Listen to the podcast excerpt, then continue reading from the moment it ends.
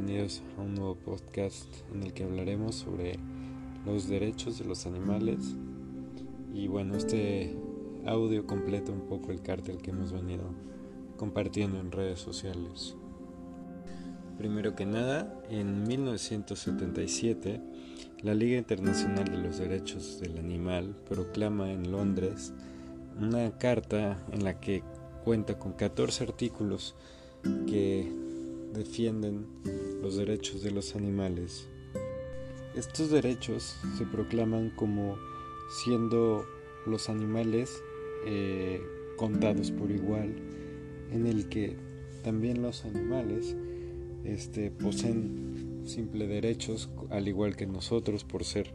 eh, considerados nosotros humanos como también una especie animal. Este,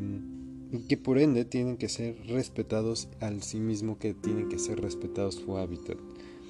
Eh, también en estos artículos se proclama como tienen estos animales que vivir en condiciones dignas, eh, respetando su tiempo de vida eh, natural, en el que no deben de ser privados este, de ningún alimento, de ningún hábitat, digamos, este, como por ejemplo en los zoológicos que son eh, privados un poco de este espacio. Y también en esta declaración se dice que no se tienen que ser, no tienen que ser forzados eh, a ningún trabajo que les genere estrés, por ejemplo como los circos. Además se proclama contra el derecho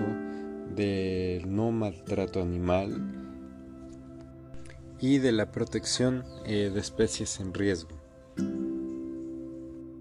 En México no hay ninguna ley federal que proteja los derechos de los animales, sino que hay leyes eh, estatales, como en la Ciudad de México que se votó eh, la ley contra el maltrato animal que castiga a las personas que maltratan a los animales de dos meses a cinco años de prisión. Sin embargo, hacen falta leyes, ya que por ejemplo las corridas de toros siguen siendo eh, un tema polémico todavía. Y al año en México mueren más de 60.000 animales por maltrato animal. Se puede denunciar si alguno de ustedes ve a alguien que esté maltratando a algún animal eh, con el juez cívico o en la línea contra el maltrato animal y bueno, hablando como de este tema, también existen las polaridades contrarias, que son eh, la fuerte presencia, digamos, de estos animales, sobre todo domésticos, en eh, la política e incluso la, economía, son parte eh, del PIB.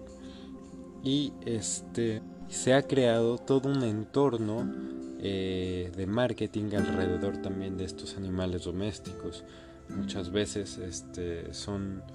mucho más consentidos que, que los propios humanos. Entonces espero que esto nos invite a la reflexión, nos invite